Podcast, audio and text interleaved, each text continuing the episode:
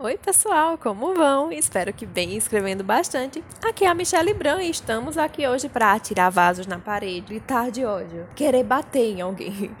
É, isso mesmo, a gente criou um dia especial no nosso calendário comemorativo só para honrar a memória daqueles personagens que morreram injustamente em livros, séries, filmes, animes e por aí vai. Ou aqueles que pelo menos podiam ter durado mais um pouquinho, né? E hoje vamos chorar em algumas lápides, eu, a Diana e a Gabriela. Avisamos desde já que se ainda não ficou claro, tem spoiler spoiler de tudo aqui, tem spoiler de muita coisa. Então ouçam por sua conta e risco, né? Só se vocês já viram as séries ou já leram os livros. Ou se você não se importa com spoiler também, inclusive me ensina, quero. Agora eu passo o microfone para Diana e seus personagens polêmicos e a gente se ouve logo mais. Até! Olá pessoal, obrigado Michelle. Uh, indo para a minha querida personagem, e lá vem mais um cancelamento, porque ninguém vai entender. Bem, uh, Talvez até entendam, uh, sei lá, pode haver gente que consiga entender a minha razão. Mas vamos lá. A personagem que eu decidi trazer foi a Amanda Young, da série de filmes de terror só, aos Jogos Mortais no Brasil. e antes que vocês abandonem o vídeo com a estupidez da minha pessoa, deixem-me dar-vos a minha razão. Ou melhor, as minhas razões para ter escolhido esta personagem. A morte da Amanda foi triste. Eu acho a morte da Amanda muito triste. Ela sofria do síndrome de Estocolmo, pelo menos os críticos interpretam, e até mesmo os espectadores em relação ao seu relacionamento com o John, o homem por trás do boneco Jigsaw. Era ela quem usava a máscara do porco e ajudava o John com os seus trabalhos, sendo lá aprendiz. E foi ela quem criou as armadilhas inescapáveis, ou seja, ela desenvolveu o seu próprio método de jogar os jogos mortais. Todas as vítimas morriam, mesmo quando elas tinham alcançado os, os objetivos dos seus jogos, como foi o caso da Teti Allison. Se vocês se lembrarem da cena, foi, foi, foi horrível. O impacto da personagem foi tão incrível que ela foi classificada como número 42 na lista dos 50 melhores vilões na cultura popular moderna para a IGN. A Amanda fez com que um assassino, como o Jigsaw, parecesse um bom personagem. Mas bem, falando concretamente do filme, do momento da morte dela, o John estava a testá-la. Ela não quis mandar embora a Medicalin e acabou morta, como vocês, uh, quem é fã, se lembra. Ela, hum, ela perdeu-se. Eu acho que ela se perdeu. Foi uma morte triste. John, momentos antes da morte da Amanda, confirmou que sabia que ela tinha manipulado os jogos e deliberadamente matado as vítimas. Mas a Amanda acusou John de ser um assassino, assim como ela, e disse que não acreditava na filosofia de John de que as pessoas podiam mudar. Ironicamente, nem ela mesma podia mudar, já que a sua não mudança levou à morte dela. Não é? O John quis testá-la para ver se ela poderia salvar a vida de outro ser humano, mas ela fracassou. Foi uma morte muito triste. Eu achei uma morte muito triste. Por isso é que eu me lembrei dela. Bem, e agora sim vocês podem cancelar mais uma vez. Eu acho que mereço, ou não, não sei. Comentem aí. Agora, vou passar para a Gabriela para eu me sentir um bocadinho melhor. Porque a Gabriela traz uma personagem pior do que a minha. Ai Deus. A Gabriela, tanto eu como a Gabriela vamos ser canceladas, isso já se sabe. Aproveito para agradecer à minha colega, porque o cancelamento vem para as duas e vem, e vem com força. E acho que me despeço por agora, porque, enfim, já sou cancelada mesmo, portanto, até breve. Obrigada, Diana. Oi, pessoal. Eu fico boba toda vez que a Diana traz Jogos Mortais, porque eu realmente gostei da série de filmes. Eu assisti, eu maratonei tudo. Na medida do possível, né? Porque aquele monte de filme eu tinha que jogar com os horários e acabava sempre olhando um pedacinho na hora que eu tava comendo. E tirando a parte da máscara de porco e aquela parte onde onde joga o cara dentro daquela máquina cheia de porco, eu. Eu posso dizer que me sai bem. Coisa do porco eu realmente não gostei. A coisa do porco foi um pouco indigesta para mim, mas superamos. Ou tem outra piada com a Diana, que perguntar pra um crush se eles gostam de jogos mortais é uma coisa obrigatória. Porque a gente não pode se relacionar com alguém que não aprecia a mais fina das artes. Bom, eu vou parar de enrolação aqui. E eu realmente espero atender as expectativas dela.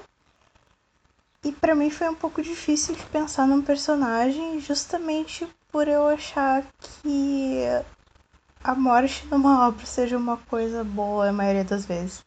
Por exemplo, quando um personagem já deu o que tinha que dar e tudo vai ser ladeira abaixo, é melhor matar ele enquanto tá, tá por cima. Acho que todo mundo concorda isso. Eu tava reassistindo Vikings aqui com meu pai. E na parte que. Spoiler. Que o Ragnar morre.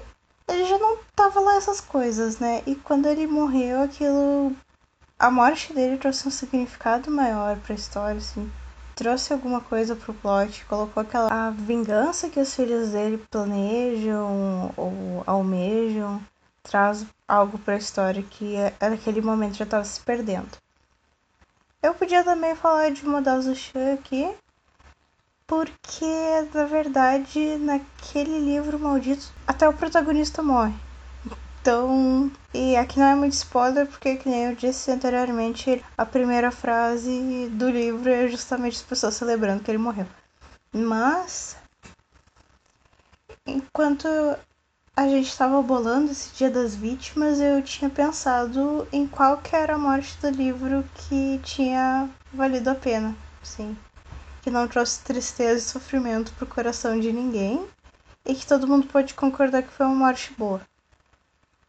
Mas, felizmente, esse não é o assunto daqui. Eu podia citar 99% dos personagens de Madozushi como personagens que não viveram tempo suficiente. Mas eu acho que essas discussões são mais interessantes num espaço onde as pessoas discutam propriamente essa obra. Enfim, eu, eu vou parar de enrolar e eu vou falar hoje do Berlim de Casa de Papel, ou La Casa do Papel. O Berlim. Olha, Berlim é complicado. Porque no começo da série eu tinha muita expectativa que ele fosse sempre trazer aquele sarcasmo, aquele humor ruim. E ele atendeu essas expectativas até. até o ponto onde ele começou a surtar dentro do primeiro assalto. Então aquele personagem que, que eu tinha já guardado um lugar no coração para ele, começou a, a, se tornar um apanhado de coisas ruins. Ele fez tudo aquilo com a Ariadna, coitada da moça.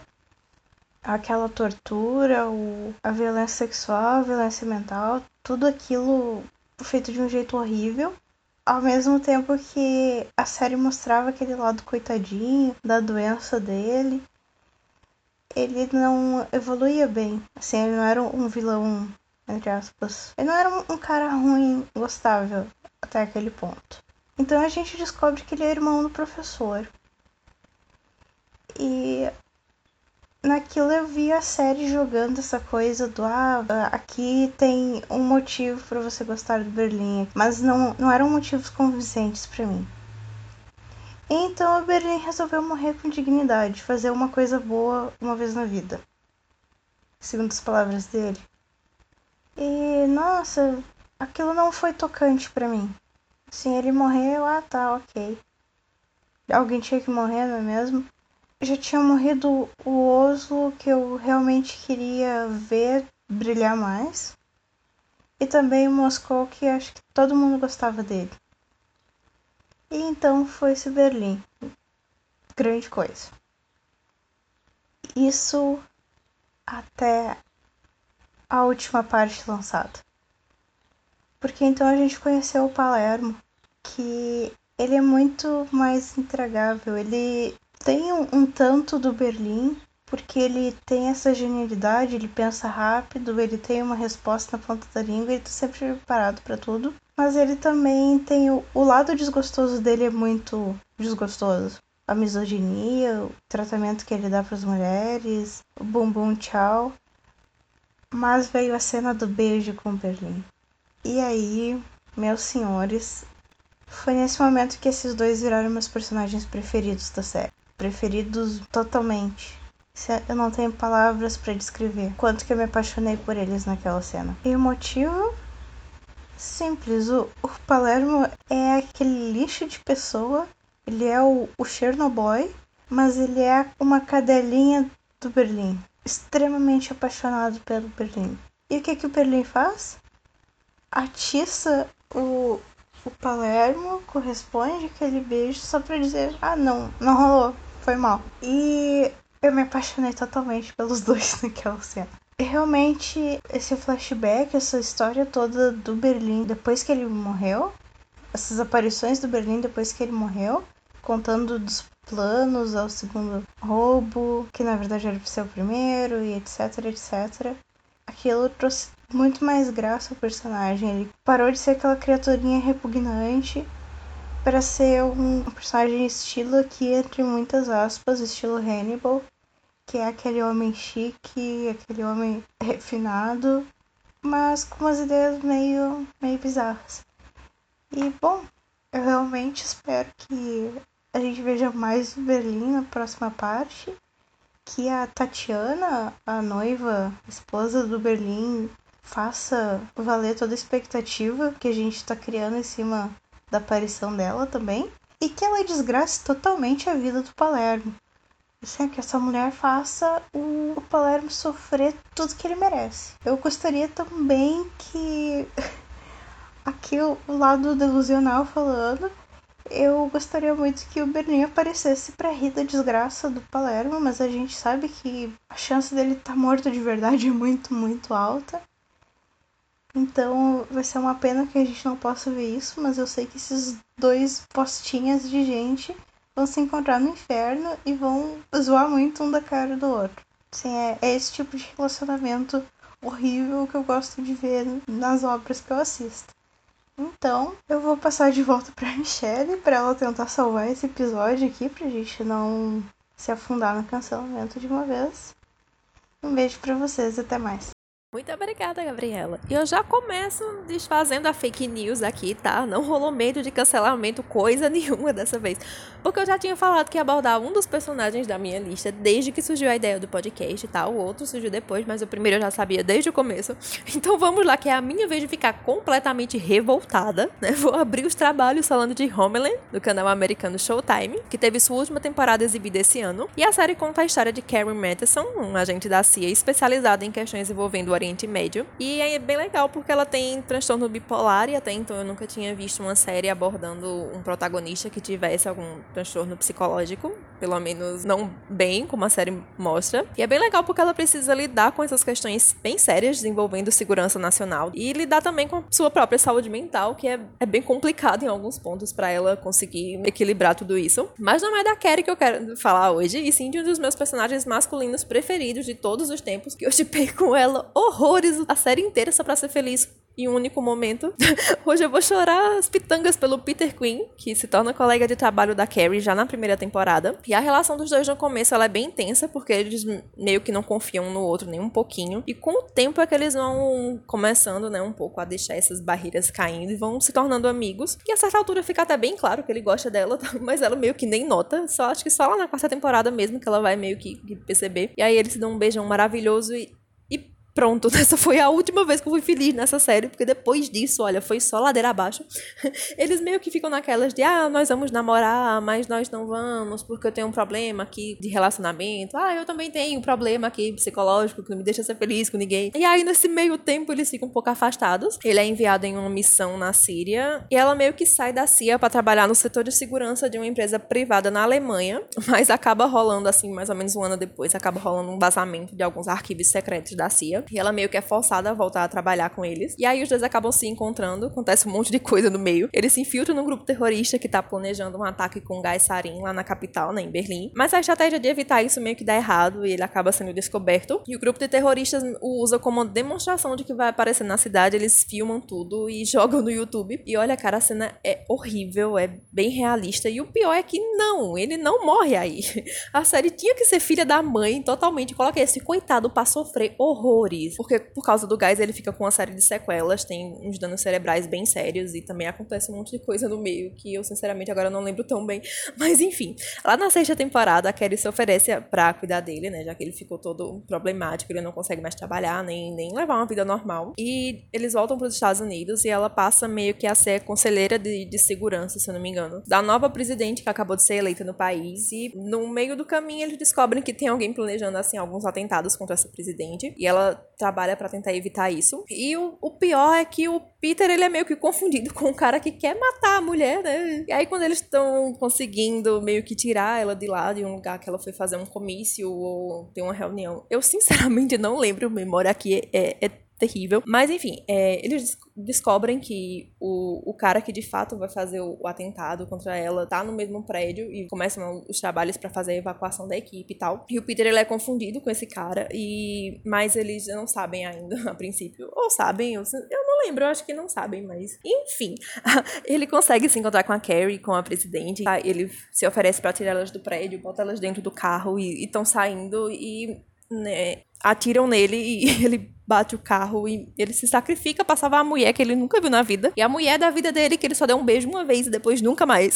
Gente, eu fiquei muito revoltada, muito revoltada quando eu vi. Porque o coitado só se ferrou a vida inteira, gente. Nossa, acho que ele nunca teve um momento assim de, de, de coisa boa acontecendo. Ele cresceu na rua, né? Ele era órfão. Ele foi agenciado por um dos maiores desgraçados da série toda, o Daradal, e meio que treinado para se tornar uma máquina de, de matar os outros. E até fica meio no ar se o Dar teria abusado dele na adolescência ou não. É, é uma cena assim que, para mim, ficou bem claro, assim, mas algumas pessoas disseram que foi não ficou tanto assim, enfim, depende. E o, o coitado do Peter, ele meio que, que nunca teve, assim, um momento de alegria. A vida do cara nunca foi tranquila. Não, eu não queria que ele casasse, tivesse 10 filhos com a Carrie, nada disso. Até porque a série, né, é só, só desgraça, só coisa ruim. Então, o final desse tipo jamais seria, acho que, previsível para personagem algum. Mas olha, só do coitado não sofrer tanto quanto ele sofreu já estaria de, de bom tamanho, assim, para mim. Já, já ficaria satisfeita. E nem tava na minha pauta original, mas essa série também matou de uma forma muito escrota outra personagem que eu gostava muito. Na quarta temporada, se eu não me engano, a base da em Islamabad, ela é invadida por um grupo de terroristas islâmicos. Olha, e uma das melhores cenas de tensão e tiroteio que eu já vi na minha vida. Foi, foi, muito, foi muito boa a cena. O Peter salva o dia, aliás, inclusive, por isso a gente fica tão revoltado em saber como é que ele morre duas temporadas depois. Mas, enfim, tinha uma personagem que trabalhava mais no setor de análise de fraudes financeiras, mas ela fez também algumas missões de campo com a Carrie e a gente meio que vai aprendendo a gostar dela ao longo da série por sair um pouco daquela, daquele núcleo de americanos fazendo coisas de americano, resolvendo questões americanas, enfim. A personagem Farah, ela é filha de imigrantes muçulmanos e ajuda muito nessas questões de, de choque de cultura, né? De, de meio que fazer uma ponte para quem não conhece nada sobre aquela cultura, e, enfim. E ela é uma das vítimas desses invasores, cara. É, mu é muito triste. É uma cena assim que eu dei um grito de não, por favor, não, não. Eu fechei os olhos, eu, eu, eu me recusei a, a assistir o final. Ela leva um tiro na cabeça e morre quase na hora. É, é muito triste, até porque ela e outro personagem ali, eles meio que estavam envolvidinhos, né? Estavam tendo interesse romântico. Eles, coitados, não tiveram nem a, a oportunidade de, de, desenvolver o relacionamento. E a cena dele segurando ela morta é de, é de cortar o coração, cara. É muito triste, é, é muito chato. Porque, até porque ela era um personagem muito, muito carismática, assim. Ela, muita gente, assim, que eu conheço que assistiu a série também sentiu a, a morte dela. Não era uma personagem que aparecia sempre, não. mas ela, ela acabou conquistando muita gente. Eu fico muito feliz saber que eu não sofri sozinha por ela, né? Mas enfim, né? Vamos para a próxima lápide para chorar. E agora nós vamos sair do, dos tempos atuais e vamos lá para Roma Antiga, uma das histórias do período mais conhecidas, né? Trata-se da série Spartacus, da Stars, que é a história do Trácio transformado em escravo e gladiador que se rebelou contra seus mestres, né? Que quem nunca, acho que todo mundo já conhece. Tem uma série de versões também, mas eu sinceramente não sei até que ponto eles saíram alterando coisas, né? Como vocês sabem, memória não é meu forte. Então eu lembro as coisas por alto, mas mas eu perco os detalhes todos. Mas enfim, o Spartacus ele recebe esse nome quando ele vira escravo. E até certo ponto da história a gente ainda não sabe o nome dele. Eu, pelo menos, não sei ainda, porque eu acabei de ver a primeira temporada. É mostrado no começo da série um pouco da vida dele antes de, dessa parte terrível da vida dele, coitado. E ele tinha uma esposa, né, a Sura, que é separada dele quando ele é capturado. O enredo da primeira temporada quase todo é praticamente ele tentando descobrir para onde ela foi, né, e como é que ele pode fazer para trazer ela de volta. E esse é o principal motivo até para ele meio que fazer uma aliança com seu senhor, o Batiatos. Por causa disso, ele concorda em virar um, um gladiador, né, em ser bem sucedido nas lutas e tal. Ele até consegue, de fato, a certa altura, descobrir o destino dela, né, e comprar a vinda dela para Capua apenas para descobrir que a carroça em que ela estava vindo foi atacada por bandidos na estrada e ela tá morta.